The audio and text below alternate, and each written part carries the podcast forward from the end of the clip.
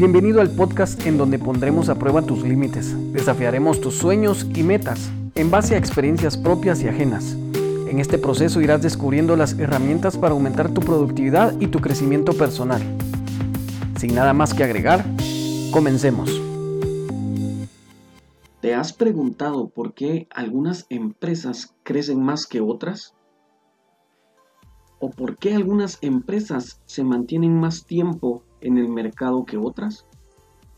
¿Te has preguntado también cuál es la diferencia entre liderazgo y jefatura? Pues te doy la bienvenida a este nuevo capítulo de simplemente este podcast que he creado para poderte dar tips organizacionales, tips de liderazgo y tips personales que pueden ayudarte en el crecimiento de cualquiera de estas Hoy nos vamos a basar en el libro de Simon Sinek titulado Los líderes comen al final. Bienvenido, como es de costumbre, hago el llamado para que puedas seguirme en redes sociales como Javi Escobar, en Instagram, Facebook, Google Business y LinkedIn. Allá puedo eh, resolver cualquier duda que tengas, cualquier pregunta o comentario que tengas responderé lo antes posible. Así que comenzamos y vamos a comenzar por lo esencial. La clave para que una empresa avance es el trabajo en equipo. ¿Sí? Y si ahorita em, tu expresión puede, mm, ellos no, eh, eh, eh, Javi no sabe o este no sabe cómo es la situación en en mi organización laboral o en mi puesto de trabajo con mis compañeros de trabajo. Pues estos tips te van a servir mucho. Tal vez puedes contagiar a tus compañeros e incluso a tus jefes para que se conviertan al liderazgo, ¿de acuerdo? Entonces, la clave para que una empresa avance es el trabajo en equipo. Y hay algo acá, el libro nos habla de un círculo de seguridad y consiste en que el líder reduce las amenazas del grupo. Esto les libera y emplean más atención y energía en el equipo. Estar en un círculo de seguridad se siente, se, te hace parte de ese grupo, te sientes con más confianza, puedes, puedes ser un poco más proactivo y dejar por un lado lo reactivo, ¿sí? No es casualidad que las mejores empresas del mundo son las que se preocupan de sus empleados no priorizan el dinero. El enfoque es, está en las funciones de su empresa. Sus empleados, quiero que nos, que nos detengamos un poco en este tema de la preocupación. Comúnmente usamos esta palabra para expresar que estamos em, emocionalmente desequilibrados a consecuencia de alguna situación que nos acontece. Pero la preocupación, si bien lo puedes leer en su forma literal, es preocuparte de las cosas, ser previsor, ser eh, un ejemplo. Si yo sé que mm, los nuevos productos que estoy trayendo para, mi tienda eh, van a requerir nuevos empaques, me preocupo de esto. Me ocupo en ese momento para ir a comprar o diseñar eh, los nuevos empaques. ¿De acuerdo? Eso es preocuparme de una situación. En esto hace énfasis el libro, ¿sí? Y más importante aún, estas empresas no priorizan el dinero, ¿sí? El enfoque de estas empresas son sus funciones, ¿sí? Y las funciones son, van de la mano sí o sí de los empleados, ¿sí? Luego viene la naturaleza humana, ¿sí? Nuestros químicos naturales, lo que nuestro cerebro genera naturalmente, que son llamados los químicos, ¿sí? Te voy a hablar, a continuación voy a entrar en unos términos, em, si quieres verlo así, farmacológicos, pero te los voy a intentar explicar, ¿de acuerdo? Vamos a empezar con la serotonina, u oxitocina. ¿Sí? La serotonina incentivan a las personas a trabajar juntas y que desarrollen sentimientos de confianza y lealtad, ¿sí? La ETSO. ¿Qué es la ETSO? Es, es la primera parte de este libro, ¿sí? La ETSO se conforma por, número uno, las endorfinas. Estas endorfinas se encargan de enmascarar el dolor físico. La número dos es la dopamina. La dopamina es la razón de que nos sintamos bien haciendo algo. Tiene que ver con la satisfacción más que con la responsabilidad. La número tres es la serotonina. Te hace sentir orgullo, respetado por otros, parte del equipo. Y la número cuatro es la oxitocina. El favorito de todos te hace sentir sensaciones de amistad, te hace sentir eh, las sensaciones de amistad, el amor y la pertenencia, ¿sí? Todo lo que tiene que ver con la empatía. Esto tiene que ver con el liderazgo, ¿de acuerdo? Luego viene la sección de la protección, que es únicamente el cortisol. El cortisol lo que hace en, en tu cuerpo es que evita la secreción de la oxitocina. Pongámoslo en palabras entendibles, el egoísmo. ¿De acuerdo? Regresamos a la número 4 de la ETSO, que es oxitocina, te lo vuelvo a explicar. Es sentirte el favorito, es lo que provoca, es lo que tú sientes cuando te sientes el favorito de todos, es, es, cuando tienes la sensación de amistad, de pertenecer a un grupo de, de, amistad, y no solamente pertenecer a él, sino sentirte importante dentro de él, ¿de acuerdo? Es sentirte amado, es sentir que, le, que, puedes pertenecer o que te pertenece algo, en todo lo que tiene que ver con la empatía. Y en, el, y en la sección de protección, pues tenemos el cortisol que evita todo lo que te acabo de mencionar, ¿de acuerdo? Que tiene que ver con el egoísmo. Y esta parte tiene que ver con las jefaturas. Si te has topado por ahí con un jefe, o lo vamos a poner de esta manera, si tu superior tiene las características de ser empático contigo siempre, él tiene características de liderazgo, pero si te has topado con un jefe que te tiene que te tiene envidia, que hace lo posible porque no crezcas, que hace lo posible porque te mantengas siempre en el mismo puesto de trabajo, eso tiene que ver con egoísmo y definitivamente él lo que está ejerciendo es una jefatura. ¿De acuerdo?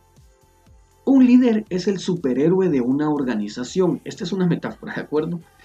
La abstracción es asimilar las cosas por lo que está por encima y no desde su esencia. ¿Sí? Eso es la abstracción. ¿Ya? Cuando usamos la, abstracción? Es cuando, bueno, lo he hablado en otras, en otras, en, otros episodios de, este, de este canal, es cuando suponemos, ¿de acuerdo? Eso es cuando pasamos a suponer. Esto es la abstracción. ¿sí? No vemos a las personas desde su esencia, sino que las vemos por lo que aparentan ser. ¿De acuerdo? Actualmente cometemos el error de iniciar relaciones con correos electrónicos, facturación, tareas, etc. Y no iniciamos las relaciones con las personas. Sé que te ha pasado que conoces a una persona solamente por correo electrónico. La organización en la que trabajas es muy grande, ellos están en otro departamento, incluso en otra ubicación, y solo lo conoces por correo electrónico. ¿Sí? Y lo indispensable acá, si tú eres un líder de un equipo de trabajo y no conoces a tu equipo personalmente, hazlo. Si no los conoces, ve y conócelos. Crea alguna actividad en donde puedan estar todos juntos, conócelos. Tómate el tiempo de sentarte con ellos, de platicar con ellos, de cosas personales, eh, que te las, sea que sientan la confianza de contártelas o no. ¿Sí? Ahora, hay cinco reglas para evitar la abstracción. ¿Sí? Si lo quieres ver así, para evitar suponer de las cosas. ¿Sí? O de las personas. Número uno, ser personas reales. Tiene que ver con la autenticidad de cada persona, ¿sí? Era lo, y, y, viene, aquí se desglosa un, un tip, que era lo que te mencionaba anteriormente. Puedes crear reuniones físicas con tu personal, ¿sí? No hay otra manera, ¿de acuerdo? Eh, tienes que ser un líder estratégico, tienes que ser un líder inteligente, no puedes em, salir solo con cierto eh, eh, grupo de tu equipo de trabajo. Si vas a salir con alguien, tiene que ser con todos. si vas a hacer algo extra oficina, tiene que ser con todos. ¿De acuerdo? ¿Por qué? Porque ante los ojos de los demás puede llegar a crearse la abstracción de el favoritismo. ¿De acuerdo? Muy bien. La número dos es manténlo manejable. El ser humano no es capaz de mantener masas de 150 personas eh, con relaciones cercanas. Esto es un estudio comprobado.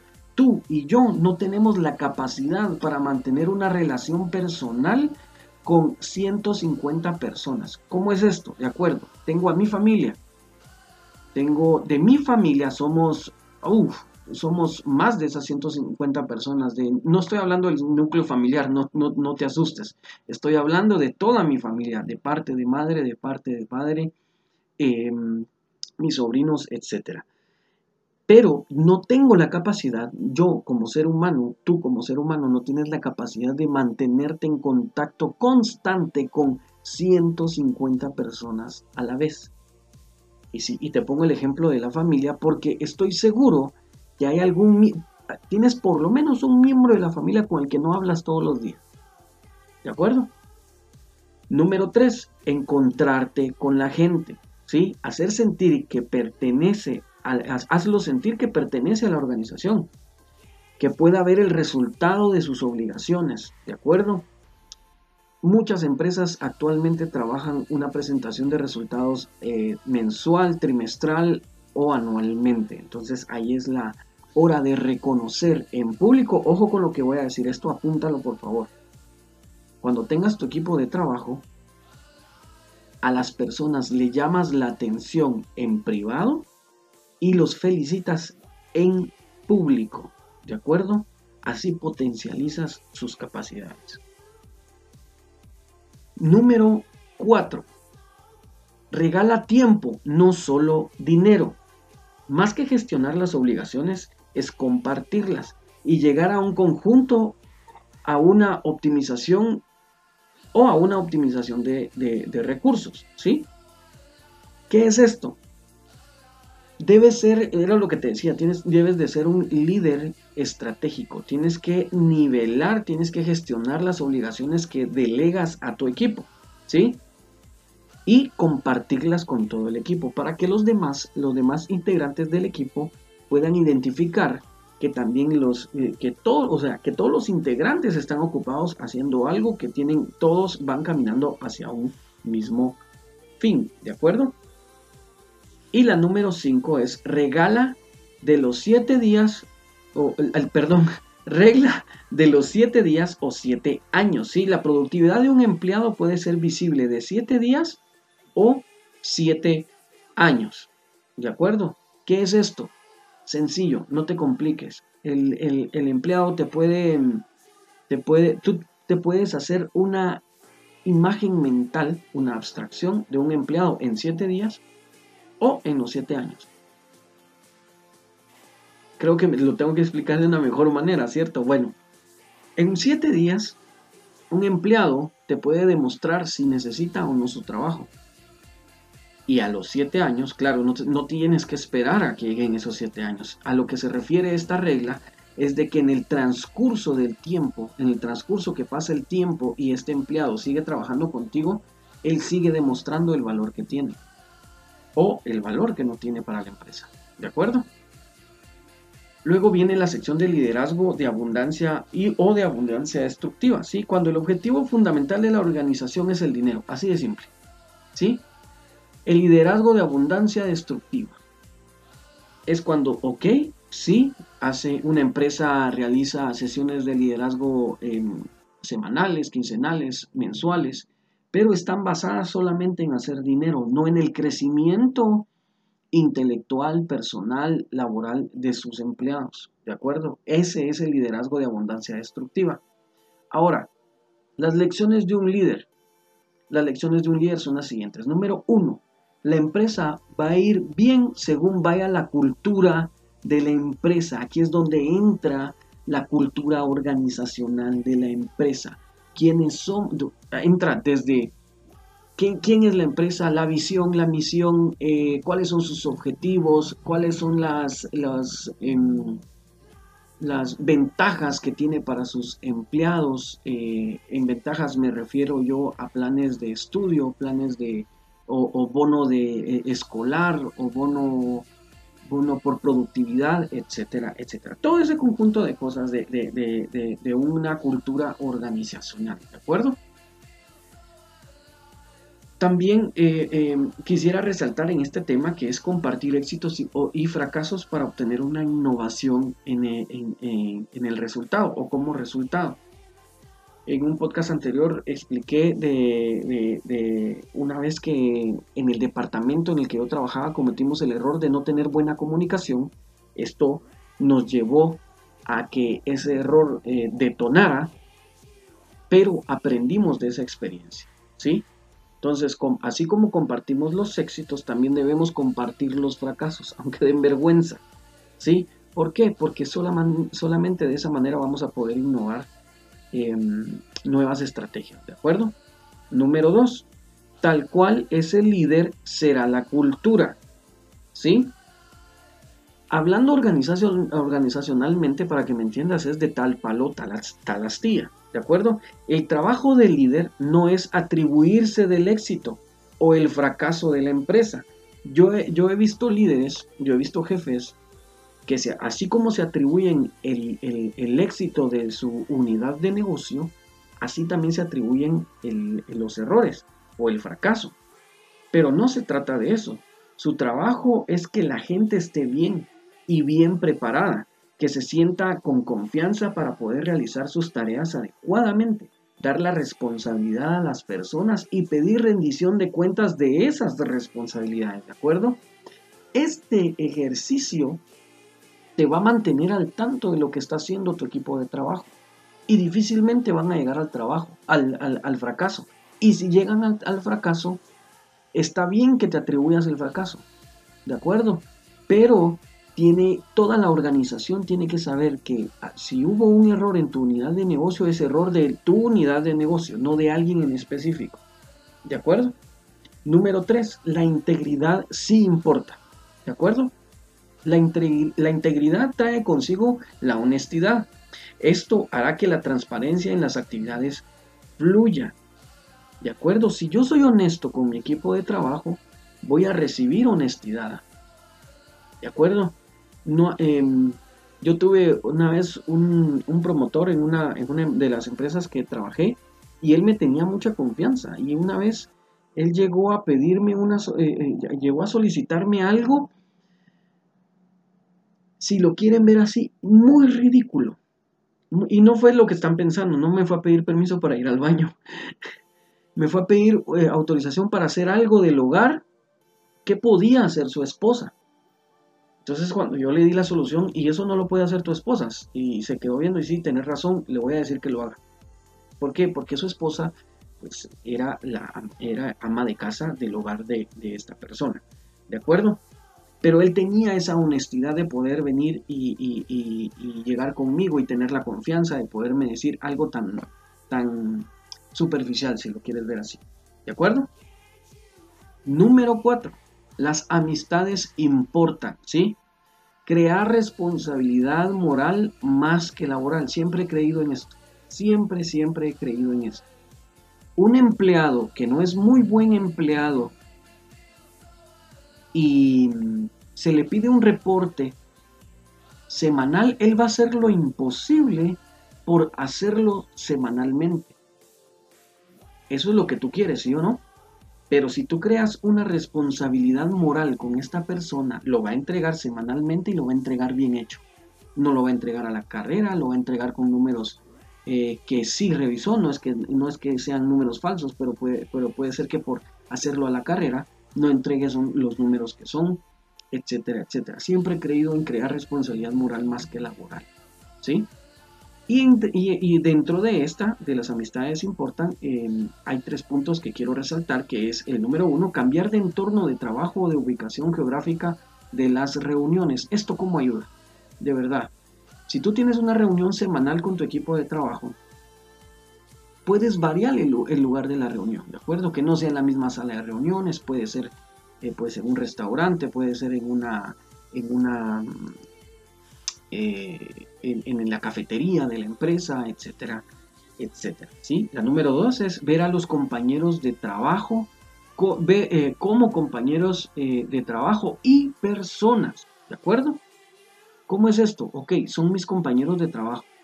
Cuando puedes, tú tienes que tener la capacidad de, de mm, poder tener una relación laboral con ellos y también como personas. ¿Sí? Tú tienes que tener esa habilidad. Número 3, deja el mito de vengo a trabajar, no a hacer amistades. No funciona de esa manera. No funciona de esa manera. ¿De acuerdo? Porque si tú llegas solo a trabajar y no a hacer amistades, caes en un tema de autosuficiencia. En el, podcast donde hablamos del libro de los, de los siete hábitos de la gente altamente efectiva, hablábamos de pasar de la dependencia a la independencia y a la interdependencia. Si tú crees vagamente en el vengo a trabajar y no hacer amistades, estás, em, estás en contra de esta ley de, de crear interdependencia. ¿De acuerdo? La número 5 es líder, sé líder de la gente, no de los números, por favor. Mira, este libro resalta mucho el tema de que no nos volvamos eh, cazadores de dinero, ¿de acuerdo? El éxito de la, de la empresa depende de la cultura empresarial y la cultura depende de los valores de liderazgo con el que se trabaja, ¿sí? El líder demuestra cómo se hacen las cosas, un gestor pide resultados. ¿De acuerdo? Te quiero dejar con este pensamiento, ¿sí? En las organizaciones de alcohólicos anónimos existen 12 pasos claves para los resultados positivos del tratamiento y resaltan esta más eh, importante que las demás, que es la número 12, el cual es un paso de servicio. Ayuda a otro alcohólico a combatir la enfermedad. ¿Sí? Un líder es estar, ser un líder es estar constantemente en el paso número 12, ayudar a otro alcohólico a combatir la enfermedad, de hacer más, de servir a tu equipo. ¿Sí? Mi nombre es Javi Escobar. Sígueme en redes sociales, Facebook, Instagram, LinkedIn y Google Business. Te veo la próxima semana.